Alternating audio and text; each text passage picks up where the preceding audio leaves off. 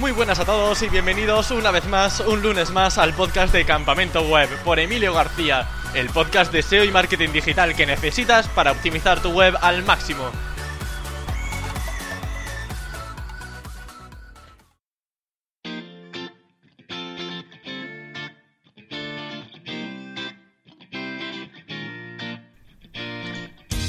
Lo que no se puede medir, no se puede mejorar. Por eso, en el podcast de hoy vamos a hablar sobre justamente qué debemos medir, qué herramientas tenemos a nuestra disposición, qué metodología usar, entre muchos otros aspectos, con el objetivo, como no, de convertir cada vez más.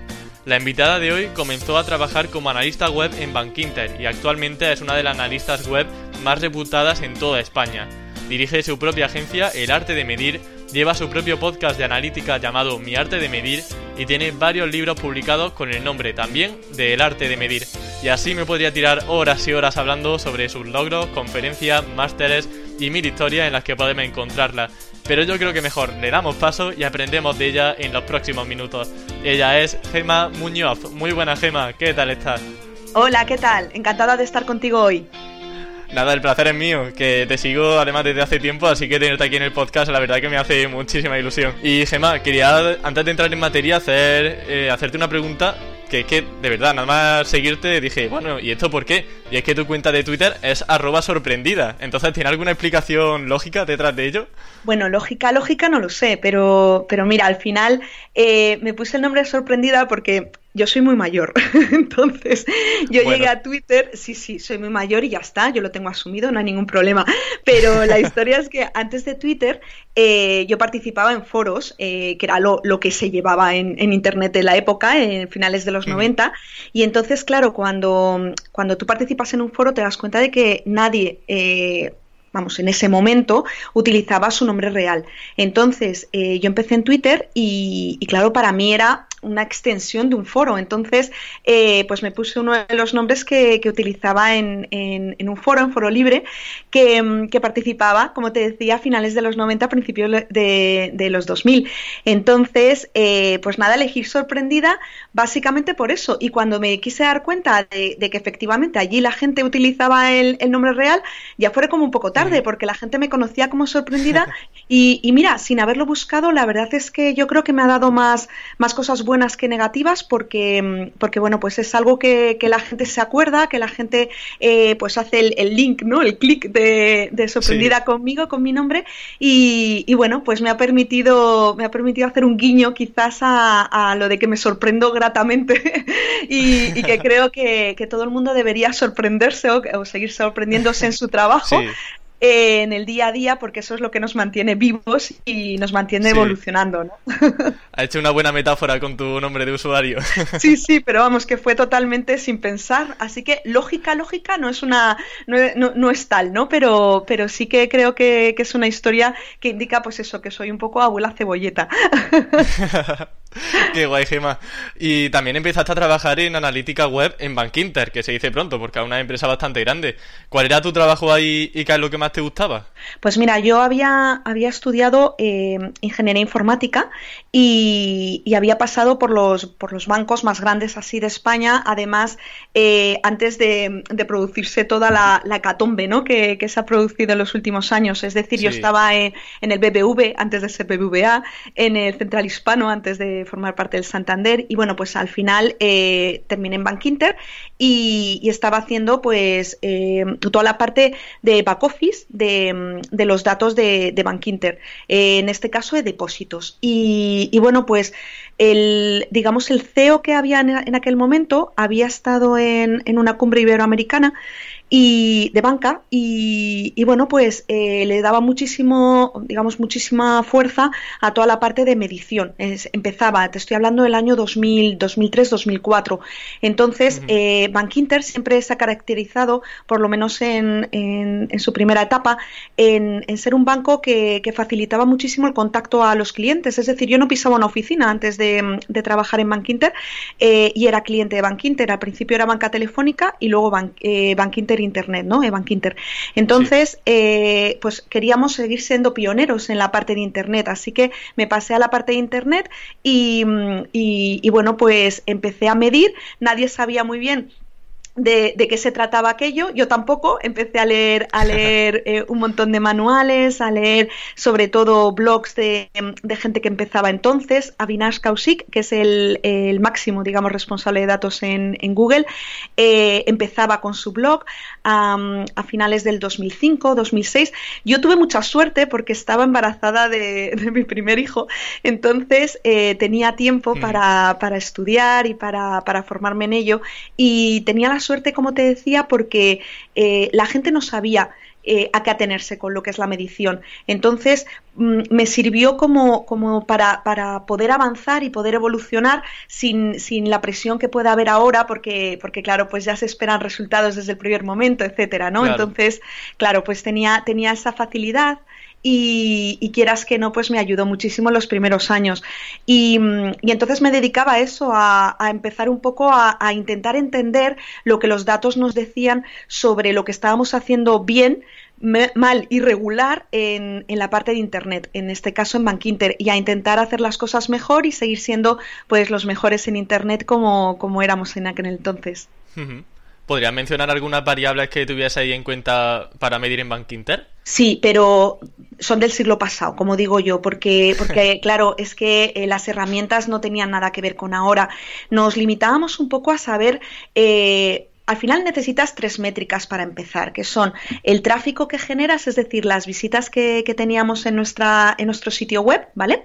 Eh, segmentadas por donde aterrizaban, en el caso de un banco, el, vamos, el, un tanto por ciento muy, muy elevado entraba directamente por la home porque, porque te, te, conocían y lo que querían era acceder a sus cuentas, lógicamente. Pero a mí lo que más me interesaba no era tanto el comportamiento del cliente, sino el comportamiento de alguien que a lo mejor pues viene a a, ver qué, qué, se está cociendo en Bankinter. Por ejemplo, pues qué tipo de intereses dan los depósitos, que en aquel momento eran, eran como el producto estrella, o broker, como, como estaba avanzando el usuario de broker eh, de otros bancos o de otras, digamos, de otras plataformas como se interesaban por Bankinter. Entonces, yo lo que hacía era intentar quedarme con los usuarios que necesitaban aquel momento para, para, entender bien qué estaba pasando y sobre todo el por qué estaba pasando. Entonces, en métricas, pues las visitas em, a, la página web en general y a donde me interesaba en particular, de dónde venían para saber un poco, pues eh, Bankinter no hacía mucho marketing, pero sí eh, estaba presente,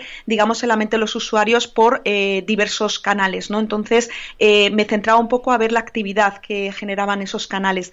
Y y, finalmente la conversión no era, no era tal porque, porque es muy complicado que una persona directamente se abriera una, una cuenta en Internet. No estamos hablando de ahora, de 2018, estamos hablando de, de principios de los años 2000. Y y siempre tenías esa, eh, digamos, esa fase de, voy a pasarme por una oficina del banco, ¿no? Entonces la conversión para mí era pues que se tirara eh, leyendo mis, mis, mis, productos un determinado tiempo o que hiciera lo que yo quería que hiciera en ese momento. Entonces, que hiciera clic aquí. Bueno, pues eso es lo que yo medía, ¿no? El, digamos, mi objetivo con cada uno de los productos era diferente basado en, en qué esperaba de ese usuario. Y sobre todo lo que me interesaba era los usuarios que hacían lo que yo quería, en qué se parecían y en qué se diferenciaban del resto, porque, porque así me permitía un poco saber por dónde iban los tiros y cómo podía eh, hacer mejor las cosas. Has comentado también que la analítica ha evolucionado mucho, que no tiene nada que ver lo que hacía en Bank Inter con lo que se hace a día de hoy y yo espero que en la entrevista pues salgan algunos temas interesantes para poder comparar un poco el cómo se hacía antes la analítica y cómo está evolucionando hasta el día de hoy y lo que le queda por evolucionar. Y antes de ello, quería preguntarte sobre casos de éxito, porque bueno, tú eres una gran profesional y estoy seguro de que tienes muchísimos de ellos, pero alguno que destaques del que te sientas muy orgullosa y comentarnos un poco cómo se llevó a cabo. Pues mira, eh, yo creo que al final los proyectos de los que más puedo estar orgullosa, tanto, tanto los realizados cuando, cuando estaba en mi etapa en empresa como, como después con, con, la consultora del arte medir, tienen que ver con, con las apuestas. Me explico. Eh, muchas veces eh, se tiene en cuenta que, oye, pues estoy midiendo para, para mm, mejorar mis ventas en un 12%. Está muy bien, ¿vale? O sea, y, realmente tenemos que partir con un objetivo en la cabeza. Pero, pero lo importante aquí es eh, entender a la persona, entender al cliente, entender al usuario. ¿Por qué digo esto? Porque a lo mejor lo que te funciona hoy no te tiene por qué funcionar mañana. Y estamos hablando de lo mismo que, has comentado tú de cómo ha evolucionado la analítica. Pues es, lo mismo, es como ha evolucionado el usuario en Internet. Eh, la persona que utilizaba Internet hace cinco años eh, no tiene por qué utilizarlo igual ahora. Y, de hecho, tú mismo, si, si, compras en Internet, probablemente, eh, ya no te estoy hablando hace cinco años, probablemente hace dos años no, no hacías lo mismo o no seguías los mismos pasos que ahora, ¿no? Em, pero esto va a, eh, o sea, es transversal absolutamente a todo. Es decir, lo que funcionaba en un primer momento, yo te estoy hablando de de los años 90, de finales de los años 90, que lo que había en Internet o las páginas web eran eh, colores como súper fuertes, con, con, llamadas a la acción de estos que incluso se movían. Bueno, bueno, era, era, era tremendo. Entonces, pero funcionaba, funcionaba lo que se necesitaba. De repente todo pasa a, a, lo contrario, a todo lo más blanco, así más minimalista, ¿no? Eh, entonces, eh, esto no pasa un día para otro ¿Qué significa? Mis casos de éxito que, de los que más orgullosa estoy no son aquellos que consiguen un incremento brutal de dinero, que sí que probablemente para el cliente con el que estoy trabajando es lo más importante, pero realmente para mí eh, lo más importante es intentar eh, adelantarte a las cosas, ¿vale? Entonces, ¿Cómo me adelanto? Me adelanto estudiando las tendencias, me adelanto eh, estudiando modelos predictivos, ¿vale? Que me digan, oye, pues eh, esto está muy bien. Mira, te pongo un ejemplo, porque sí que es cierto que a lo mejor pecamos los, los analistas, pecamos de hablar así como en, en términos como muy globales, ¿no? Mira, em, estamos trabajando con, un, con, una tienda en Internet en los últimos años y, y bueno, eh, uno de los últimos casos de éxito que te puedo contar y que, y que creo que puede ser de interés es que em, para un Black Friday, ¿vale? Para una, una, venta de un día determinado, en un momento determinado, lo que hicimos fue eh, estudiar el histórico de lo que había pasado en los últimos años y, no solamente ir mm, contando cada 10 eh, minutos cómo iban eh, avanzando las ventas, no. La idea, o sea, eso es importante, sí, pero a lo que voy es, la idea era sobre todo ver cómo estábamos vendiendo pero en función de lo que deberíamos estar vendiendo, ¿vale? Es decir, el histórico lo que me, nos permitía era saber, oye, pues mira, para las 12 de la mañana, me lo invento, ¿vale? Pues no te puedo dar datos eh, reales, pero para las 12 de la mañana tenemos que haber vendido el 40% de, esto, de esta categoría de productos, ¿vale? Porque es lo que hemos hecho, lo que llevábamos haciendo estos últimos años. Ostras, ¿qué pasa? Que si a las 12 yo no he llegado a ese 40% de, de venta, de lo que tenía que, vender, puedo tomar decisiones y puedo tomar decisiones en el momento.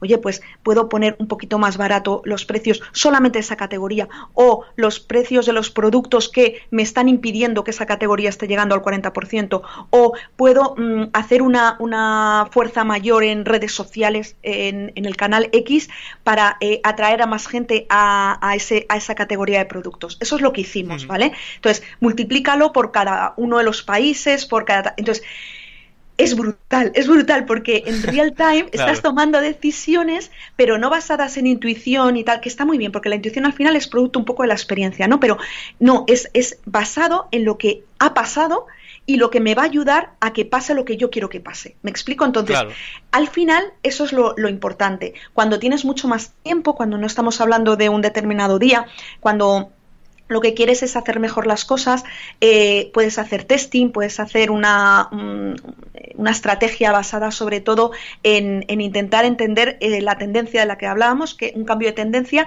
para, para oye, pues a lo mejor no pasa, como te decía, de, tener una, una, web en amarillo fosforito con cosas que se mueven a blanco total con cuatro, con cuatro mensajes. No, pero mm, esa tendencia, eso que va cambiando poco a poco, sí que puedes ir, ir viéndolo, con lo cual te puedes ir adaptando.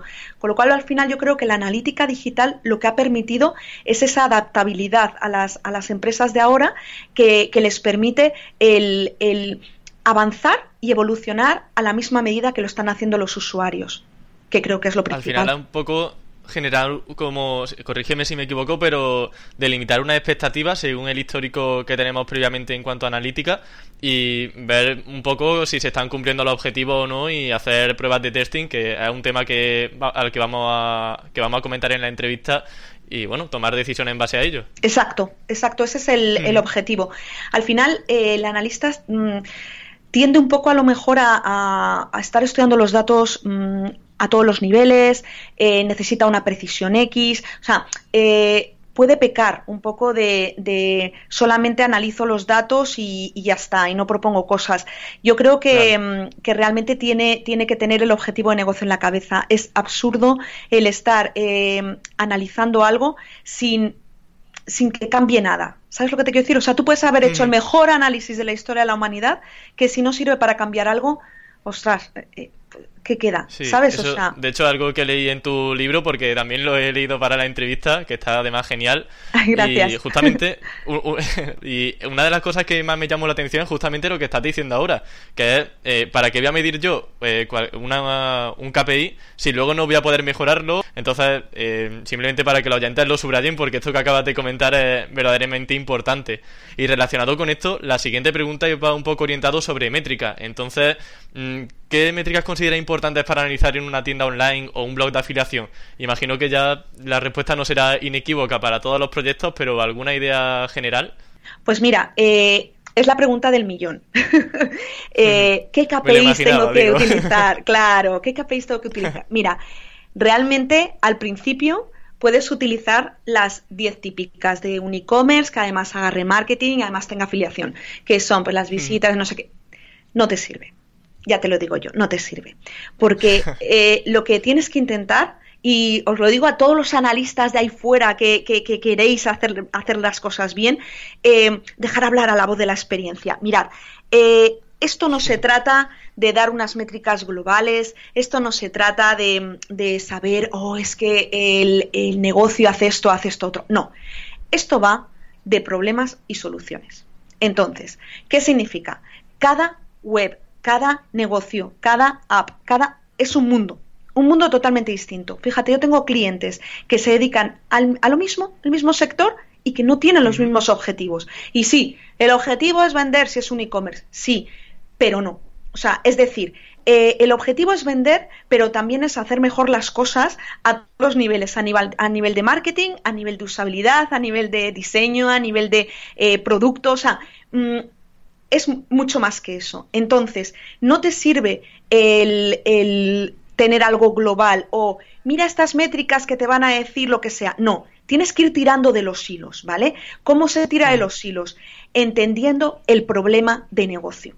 Tú tienes que partir de un problema de negocio. Si no partes de un problema de negocio, al final puedes medir todo lo que quieras y además es lo que está pasando. La gente lo que hace es, lo mido todo y ¿Qué hago con eso? ¿Qué hago con eso? No se traduce en ninguna mejora, no se mm. traduce en nada, porque al final eh, tengo una amiga, Gema Mora, que es la, analista de, Iberia, que lo dice eh, desde, desde hace años. Decía, al final lo que tienes es parálisis post-análisis. ¿Por qué? Porque tienes tal cantidad de métricas, tal cantidad de segmentaciones, tal cantidad de todo, que no eres capaz de dar soluciones a los problemas. ¿Por qué? Porque te has olvidado del problema.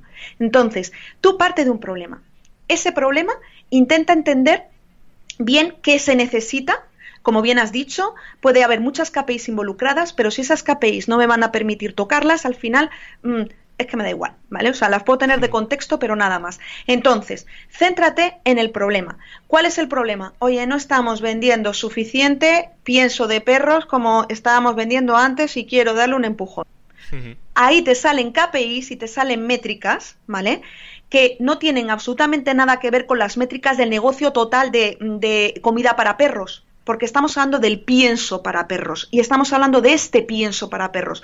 Entonces, em, ¿a qué voy con esto?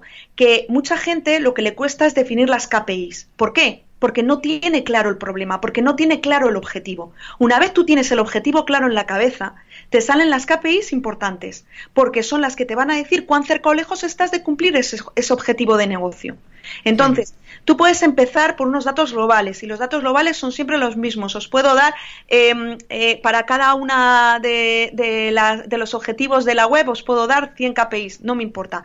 Pero lo realmente importante y lo que va a hacer que cambien las cosas es saber a qué te estás enfrentando empezar a tirar de los hilos, empezar a tener hipótesis de qué puede estar pasando y por qué puede estar pasando, y a partir de ahí construir esas KPIs pero para ese problema en concreto. Yo lo llamo el mínimo producto viable, ¿vale? O sea, al final, es una, es una estrategia que hemos visto con, clientes que eh, están acostumbrados a lo mejor en meterse en un proyecto muy grande porque lo que quieren es vamos a medirlo todo, como te decía. No.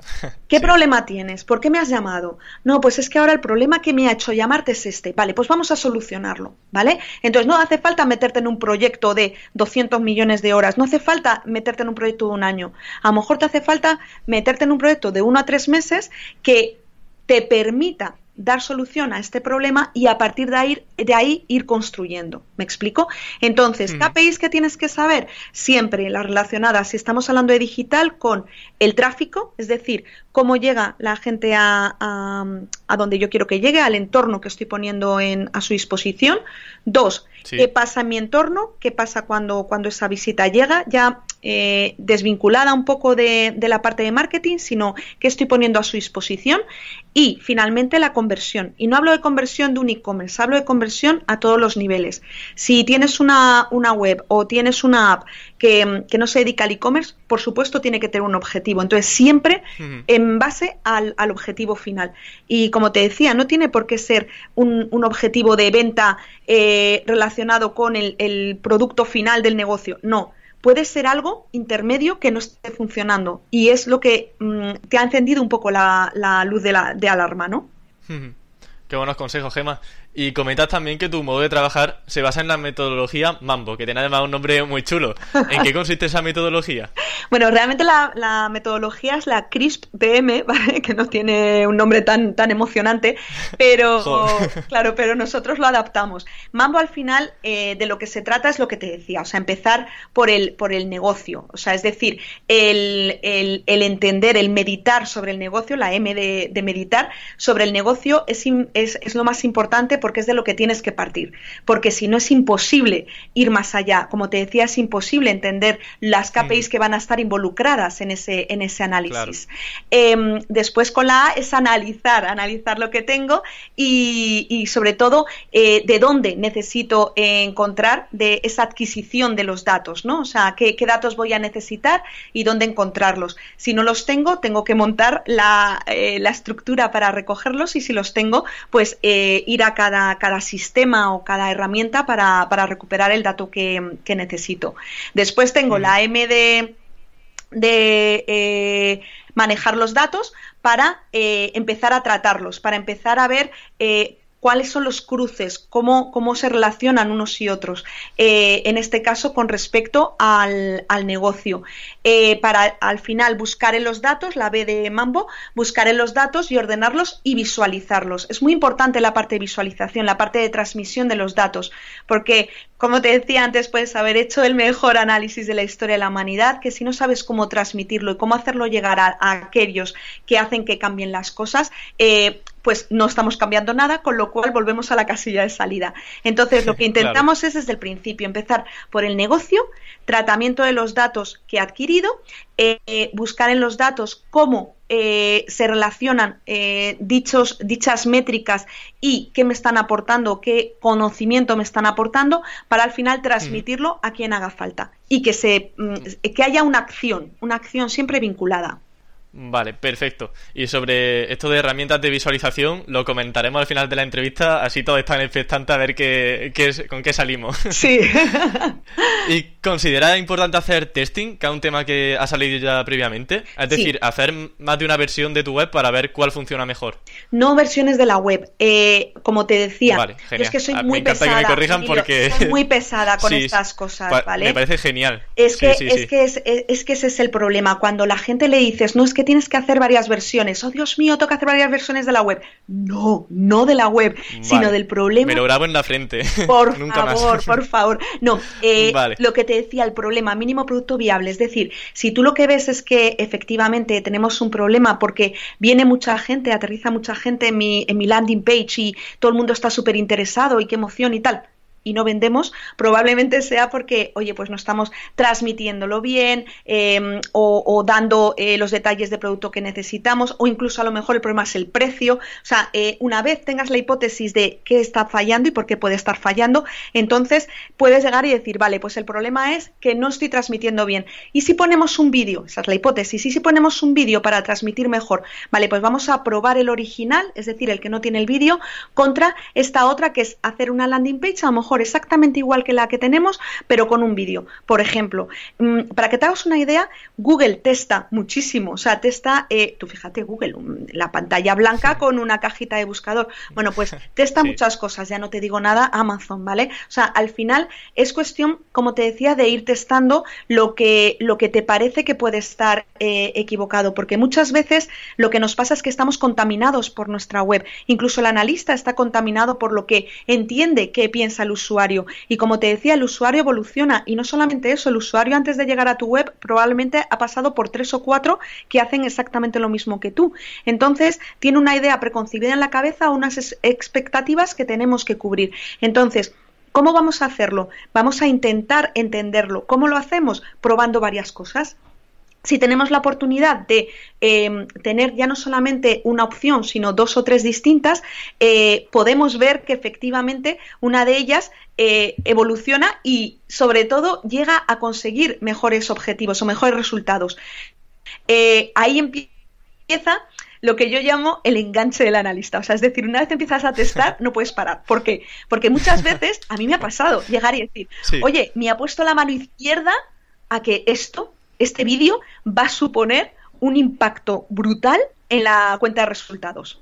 Ostras, que no. Que es que lo probamos y no. ¿Por qué? no lo sabemos, entonces claro, empiezas tú. ¿Y por qué? ¿Y por qué ha pasado esto? Vale, pues vamos a probar con este otro vídeo o vamos a probar con... Entonces, al final lo que haces como te decía, es meterte en la, en la mente del usuario y entender qué es lo que necesitaba para hacer lo que tú quieres que haga. Y probablemente eh, tengas razón y a lo mejor el vídeo ayuda, pero ¿y si no? Y si ayuda, ¿por qué ha ayudado y este vídeo en concreto? Me explico entonces, al final lo que haces es ir testando diferentes opciones durante diferentes eh, momentos en el tiempo, de forma que, como te decía, te puedes adelantar a, ese cambio de tendencia e ir ajustando las, lo que tú tienes en la web, en este caso, en una aplicación, con lo que, con lo que quiere y espera el, el, usuario. Bueno, me has comentado que no entremos mucho en herramientas porque al final esto da un poco que se va quedando obsoleto, pero si hay alguna que puedas comentarnos para eh, realizar pruebas de testing, pues la verdad que sería genial. Yo normalmente la que utilizo es Optimizely. Optimizely es la que, eh, salvo a lo mejor algún Adobe Testing que, mm, que, ya viene implementado en la herramienta y el cliente ya lo tiene porque, porque cuesta bastante, eh, pues normalmente es la que yo utilizo, Optimizely, para, para testing. Y, no, o sea, las herramientas no es que no es que no me gusta hablar de herramientas, sino que para mí es lo menos importante las herramientas, porque al final las herramientas van, van, evolucionando y ten en cuenta que cuando estás en, un, en una empresa, pues te tienes que apañar con la herramienta que tienes, entonces tienes que estar abierto, no puedes depender de saber eh, las cosas en una herramienta, sino de tener la mente de analista y, y, poder sacarle partido a cualquier herramienta a la que te enfrentes. Eh, normalmente las más digamos, las, las, más conocidas son la de Google Analytics y, Adobe Analytics. Y luego ya tienes otras como puede ser WebTrek o Piwik, ahora ha cambiado de, nombre. Eh, tienes eh, At Internet y es bastantes que, mm, que, bueno, que son las que, las que te sueles encontrar. Pero, pero sí que es cierto que, que cada vez menos eh, importan la herramienta en sí porque, porque todas al final han llegado a un nivel que, la recogida de datos es, está bien, vamos, digamos que, es bastante equilibrada y se pueden hacer tratamientos dentro de la herramienta, cosa que, muchos de ellos han, evolucionado en los últimos años, pero, pero vamos, que es que esto va cambiando de la noche al día, o sea, es que te cambia. Entonces, por eso no me gusta tanto hablar de, herramientas o de, la parte más técnica, digamos. Eh, en cuestión de transmisión del conocimiento, sí que, sí que te puedo decir que que depende de lo que necesites, hay unas herramientas más potentes que otras. Porque, por ejemplo, eh, Google Data Studio, ahora mismo Google está dando mucha damos mucha fuerza, está trabajando bastante en la parte de visualización y Google Data Studios está poniendo bastante las pilas y, al ser gratuita pues está, digamos que tiene su público, ¿no? Pero, pero también tienes un Tableau, tienes un ClickView, tienes eh, un Power BI, que, te permite hacer, hacer cosas interesantes y, e incluso ir más allá y, poder eh, hacer el propio análisis dentro de, dentro de la herramienta, no solamente a la hora de ver las métricas o de estudiar las métricas, sino de poder ir eh, bajando de nivel o, por dentro, digamos, de, la visualización para, realizar el análisis. Estas son de pago, con lo cual cuestan, cuestan dinero. Pero, pero claro, depende también del presupuesto que tengas para, para visualización. El empezar por Google Analytics combinado con Google Data Studio es, es perfecto para un primer paso, para un primer nivel y después ya si, si, puedes ir más allá, pues fenomenal, pero, pero vamos, que la herramienta no es un problema, eh, al, revés, es, un, mm. es un vehículo ¿no? para que el analista pueda, pueda lucirse más en, en su trabajo. Ahora que ha salido el tema de Google Data Studio, para, mm, digamos, cerrar este círculo de herramientas, ¿podrías comentarnos un poco qué paneles ves imprescindibles y cómo sueles estructurarlo? Que imagino que esto será un poco caótico porque recogemos muchos datos, hay diferentes paneles según los objetivos pero darnos alguna pincelada sobre algunos consejos a tener en cuenta.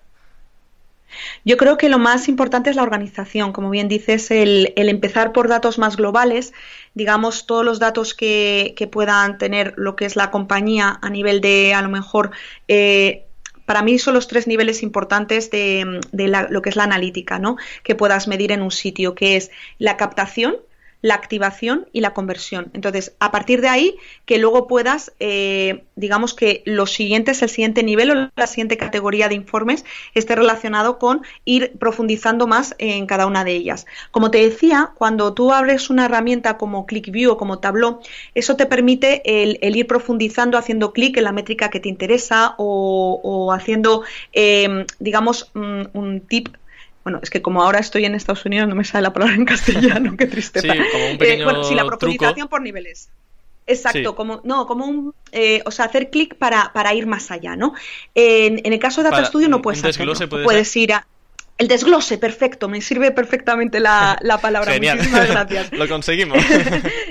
Exacto, pues eh, hacer el desglose eh, no te permite hacerlo directamente en lo que es el, panel de, turno, sino que tienes que construir otro panel para, para ir más allá. Pues eh, tener eso en la cabeza, o sea, empezar por datos globales y después ir eh, añadiendo los, los, paneles que permiten profundizar en, en los datos globales eh, de forma que siempre puedas ir pasando de uno a otro según vayas necesitando eh, la información. A mí me gusta mucho, primero, empezar en los datos globales, como te decía, captación, activación y conversión, y, e ir segmentando, pues segmentando por marketing, por ejemplo, segmentar por captación, pues segmentamos por el marketing, segmentamos por activación, segmentamos por landing pages, segmentamos por conversión, segmentamos por ventas de productos o categorías. Pero luego también es importante, dependiendo del stakeholder, eh, la persona que, vaya a consumir esos datos, el hacerles mm. paneles a, su medida.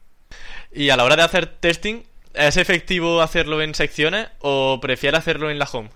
No sé si hay algún no, no, no, consejillo. Empieza, jamás en la home, no empieces por la home jamás, porque es donde, donde más gente hay, es verdad, pero donde más difícil es encontrar, digamos, el... Eh, si no has hecho un test nunca, no te aconsejo nunca jamás empezar por la home, porque es demasiado. Es lo que te decía la parálisis post-análisis, porque el entender el por qué la gente prefiere A o B o C, mm, si lo haces en, en la home, es complicado, es mucho más complicado. Yo empezaría siempre por, por, algo mm, más sencillo, por una landing page, por una, o incluso si quieres testar un, un paso dentro de, de, un embudo de conversión, pero, pero la home, la home yo la dejaría para lo último cuando ya tengas experiencia, porque si no te va a ser muy complicado tomar decisiones.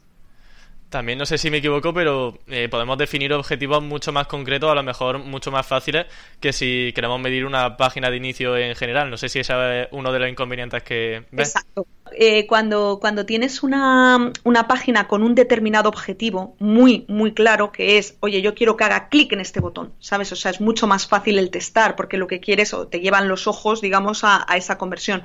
Cuando tú tienes una página más del estilo una home, que lo que quieres es, es dinamizar, digamos, lo que, los diferentes contenidos, los diferentes productos, etcétera, es más complicado, a no ser que sea, sí que puedes a lo mejor el, el testar oye, pues me funciona o no me funciona el tener este elemento que es multimedia aquí arriba en lugar de aquí abajo. Vale, te lo compro, podemos hacer un test de eso, pero, pero normalmente es mucho más complicado que en una página, como bien dices, con un objetivo mucho más claro y mucho más enfocado a, a que el usuario haga clic donde yo quiero que haga clic y todo lo demás me da un poco igual. ¿Recuerda algún resultado de un experimento que los oyentes puedan aplicar? El tema de los iconos eh, ayuda muchísimo. Eh, sobre todo, claro, dependiendo del tipo de web que, estés midiendo en ese momento, ¿no? O, del negocio que, quieras contar. Pero al final, el, cuanto más fácil se lo pongas al usuario, el usuario ahora mismo es está acostumbrado al, Amazon, ¿vale? O sea, es decir, este es el producto, tengo aquí lo que me cuenta la gente, eh, los productos relacionados y cuánto me cuesta y, ahí clica, ¿sabes? O sea, eh, es muy complicado sacarles de ahí. Entonces, todo lo que sea testar mm, colores de, botones o formas es muy fíjate, eh, a mí me llama todavía la atención, porque esto pasaba hace muchos años también, el tema de cómo eh, contar un descuento. Hay veces, y esto lo sufren mis carnes, ¿vale? Que no es lo mismo llegar y decir un 50% más barato que eh, pasar de tantos euros a tantos otros, ¿vale? O sea, lo que es el número con la, con la moneda, a tachar el, precio anterior y poner el original. Bueno, de verdad que hay cosas que yo decía, pero no puede ser por esto, lo que te comentaba de esto no puede ser, no puede ser, ¿por qué? Bueno, pues te aseguro que hay diferencia. Mm, y además, eh, totalmente distinta unas de otras, ¿sabes? O sea, no es que siempre el, descuento en forma de porcentaje funcione mejor que, el descuento tachando. No, no, no, no. O sea, a veces funciona mejor, supongo que también el sector y tal, ¿no? Pero a veces funciona mejor uno, a veces funciona mejor otro. Es gracioso. O, por ejemplo, el número de páginas para un checkout. Tú siempre dices, no, no, pues todo en una página y tal. Mira, me acuerdo una, una web de, de entradas de cine graciosísimos que lo que querían era ponerlo todo en la misma, digamos, en, la misma pantalla.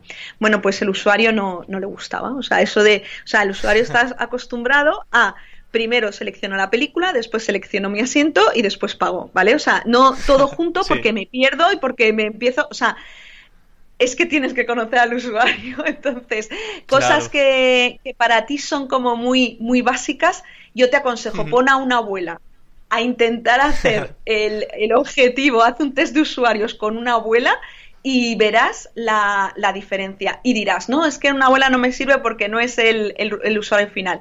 Si, como decía, creo que era Einstein, si no se lo puedes explicar a un niño de 5 años o a un mayor de 80 años, es que no entiendes bien el producto y no, no sabes bien la respuesta, ¿sabes? O sea, yo te aconsejo testarlo absolutamente todo, todo lo que se te ocurra y, hacerlo además con, gente que en principio no tiene por qué saber de lo que estás hablando. Claro, al final esto vaya mucho del sector, como has comentado. Tampoco podemos decir aquí una técnica que, hombre, obviamente sería genial tener un botón mágico y que Gemma nos dijese, pues mira, eh, si ponéis esto vaya a tener un 50% más de conversión. Obviamente no es así, así que como dice Gemma, todo apuntaros que tenéis que eh, evaluar y sobre todo pues testear todos los elementos posibles. Así que geniales los consejos. Y relacionado con sí, pero todo lo anterior... Sí. Disculpa, piensa, piénsalo, es que eh, por poner así el punto final con eso. Eh, antes, todos los, todas las páginas web, a, lo mejor las, las más eh, interesantes, digamos, tenían botones en, azul en verde, ¿no?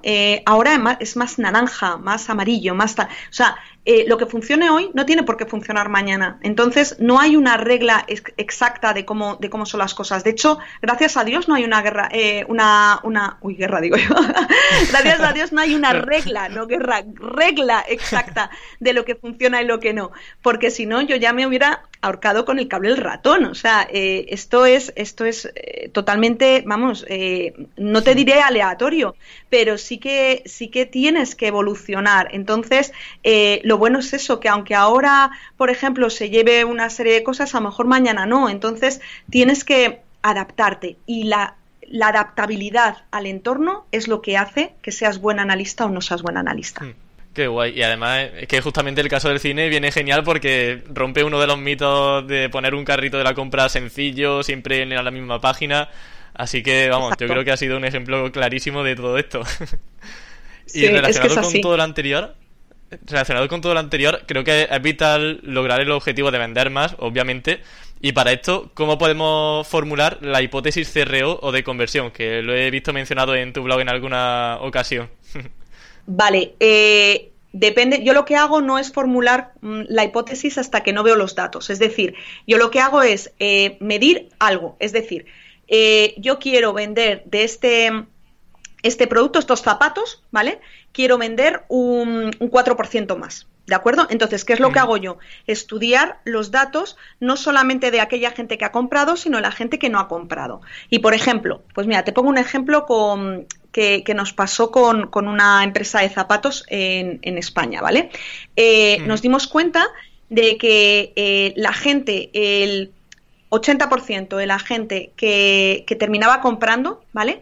Veía la composición de los zapatos y veía también las eh, condiciones de devolución, digamos la política de devolución, ¿vale? Los zapatos. ¿Todo esto cómo se medía? ¿Con alguna herramienta no, no, con Google Analytics. Entonces es partiendo de aquellos que han hecho lo que yo quiero, que es eh, comprar, que han hecho antes. Entonces eh, te salía en este caso, por ejemplo, me acuerdo perfectamente como si fuera ayer, era una landing page de, los zapatos, ¿vale? Los zapatos, digamos, estrella. Y entonces lo que, lo que querían era que la gente, pues eso, seleccionara su talla y diera a, clic a, añadirlos al carrito y ya está. Pero ¿qué pasa? Mm. Que lo que nos dimos cuenta es que la gente, antes de hacer el, el añadir a carrito, miraba em, la, página que tenía tanto las características de, los zapatos en sí como la política de devolución que te comentaba. Entonces, ¿qué pasa? Que claro, tú te pones en la mente del usuario y dices, oye, que estoy comprando unos zapatos. Es que los zapatos, yo, mm, yo no sé tú, pero yo en algunos tengo una talla 37 y en otros tengo una talla 38, incluso 37 y medio. Entonces, ¿qué pasa si yo me compro estos zapatos que están muy bien, que vale, están muy bien de precio, me gustan, me gusta incluso la composición de los zapatos, me gusta todo. Ahora, ¿qué pasa si, si resulta que no me, que, que, no me están bien? ¿Cómo, ¿Cómo, los devuelvo? O sea, ¿los puedo devolver? ¿No los puedo devolver? ¿Me va, me va a costar dinero? O sea, eh, te intentas meter en la mente del usuario y tú dirás, ¡Joy, ¿cómo sabes todo eso? Ostras, porque si el 80% de los que llegan a, comprar los zapatos antes se han preocupado por la política de evolución, es que es importante. ¿Y por qué ven la política de evolución? Ostras, porque no eres Zara. Porque de Zara todos sabemos la política de evolución que tiene, ni eres el corte inglés. Entonces, ¿qué es lo que tengo que hacer? Como te decía, jugar con cada, cada negocio. Entonces, eh, aprendí que, o mi hipótesis era que efectivamente a la hora de comprar unos zapatos en esta web, la gente le daba digamos, una importancia eh, extrema a la, a la, devolución de los zapatos si no quedaban bien. Entonces, ¿qué hice? Oye, pues hipótesis, si ponemos esta información en la propia landing page, ¿vale? O sea, es decir, en algún momento ponemos, igual que tenemos la foto, eh, ponemos si no te quedan bien, te devolvemos el dinero inmediatamente. O em, pasamos a buscarlos. O la política evolución que fuera. Vamos a ver qué pasa. Bueno, efectivamente, la tasa de conversión subió mucho más de lo que, de lo que queríamos. De lo que queríamos, no, de lo que pensábamos que iba a pasar. ¿Por qué? Porque, claro, si es el empujón que necesitas en ese momento. Tú vete a la página de TripAdvisor, de Booking.com, que son un poco los que, los que mandan en Internet en, sector viajes, ¿no? ¿Qué es lo que ves? Se ha, se ha, contratado este hotel en las últimas dos horas o solo quedan no sé qué. O sea, todo eso son empujones que te están, que te están dando como usuario, ¿vale? Entonces, busca el, empujón que se necesita. Y a veces será de tipo urgente, ¿vale? Como puede ser en la web de TripAdvisor, y otras veces no será de tipo urgente, sino que será más bien o estará más bien relacionado con, oye, pues cuéntame más, ¿no? Entonces, mm, ¿a qué voy con esto? Que probablemente con ponerlo a la política de evolución no no convenzas a gente que no quiere los zapatos a comprar, por supuesto que no, pero sí le estás dando un empujón a la gente que sí los quiero, que sí que tiene en mente hacerlo y que a lo mejor no lo ha hecho porque no lo ve claro. No sé si me explico. ¿Sabes? Entonces, sí, completamente. Eh, sí. ¿cómo salen las hipótesis de CRO? Estudiando los datos y haciendo las hipótesis en base a meterte en la mente del usuario. Y si puede ser que no estés contaminado por ese negocio, mejor, porque te vas a poner más en la mente del usuario que si te das así en el pecho con, con, el puño y dices, yo conozco a mis clientes. No, no, no, vamos a ver, es que no. Em, vamos a conocerles a través de su experiencia, a través de su conducta. Y a partir de ahí nos saldrán las hipótesis. Claro, también mucho empatizar con el usuario y no solo según intuiciones, sino viéndolo ya en datos, que eso ya pues no tiene ninguna refutación posible.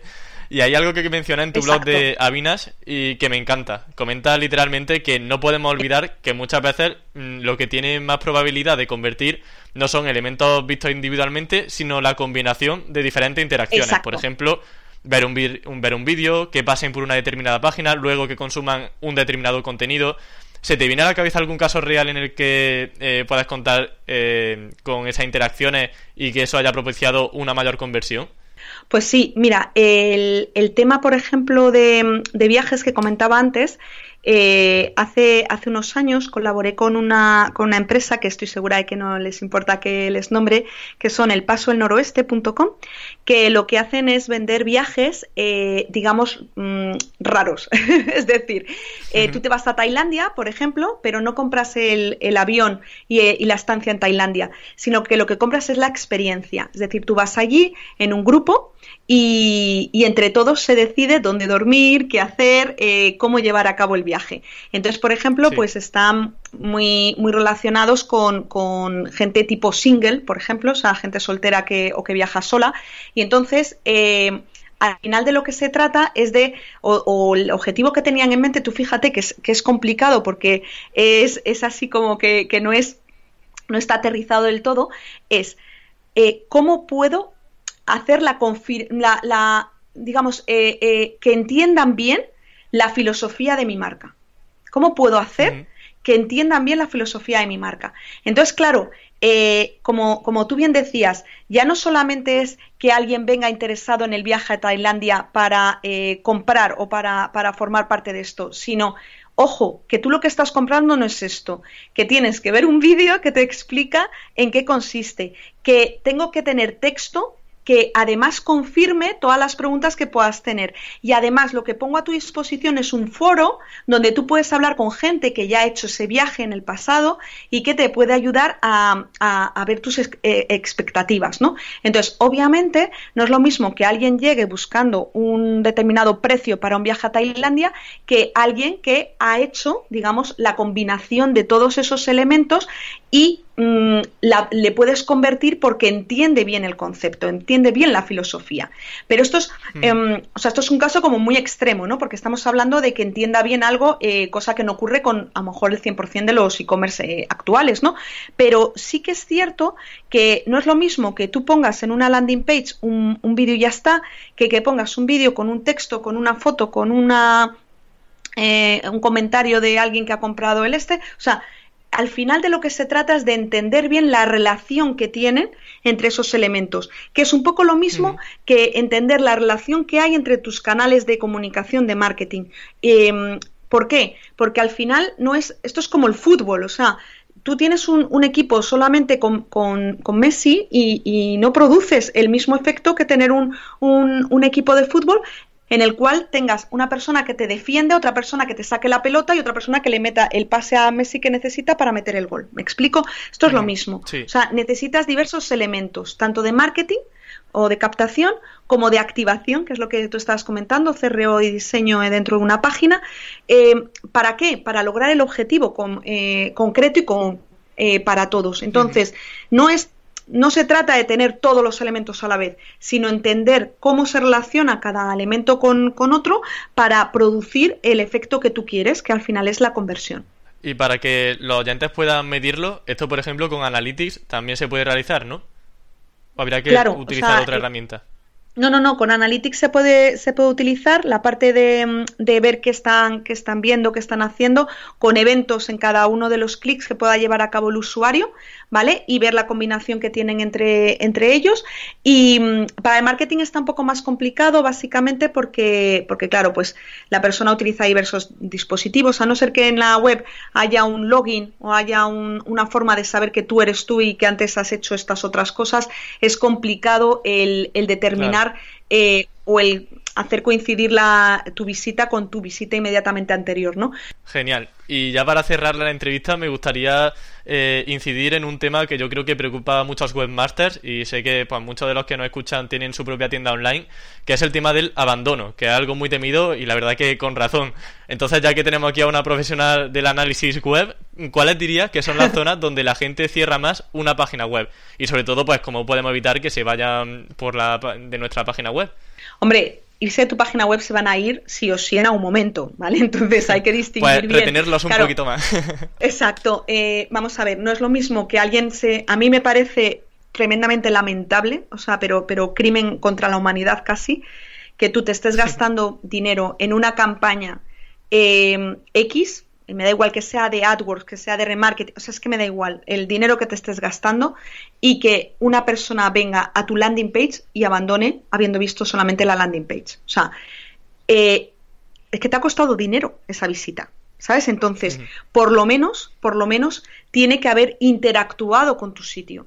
Porque si no, para mí es un abandono muchísimo peor que si te abandona em, eh, después en la, en la página de quiénes somos, por ejemplo, ¿vale? O sea, mm, te puede abandonar en quiénes somos, pero después de haber hecho cosas, o sea, es decir, intentar entender por qué ha sido en ese momento y determinar dónde no se puede ir. Y para, eh, para mí lo más importante es eh, la tasa de rebote, o sea, es decir, la gente que viene a tu sitio web y se va habiendo visto esa única página, Em, segmentada por los esfuerzos que estoy haciendo de marketing.